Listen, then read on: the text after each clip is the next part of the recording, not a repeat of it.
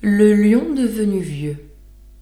Le lion, terreur des forêts, chargé dents et pleurant son antique prouesse, fut enfin attaqué par ses propres sujets, devenu fort par sa faiblesse.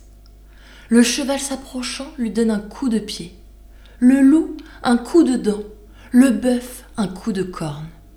Le malheureux lion, languissant, triste et morne, peut à peine rugir l'âge estropié.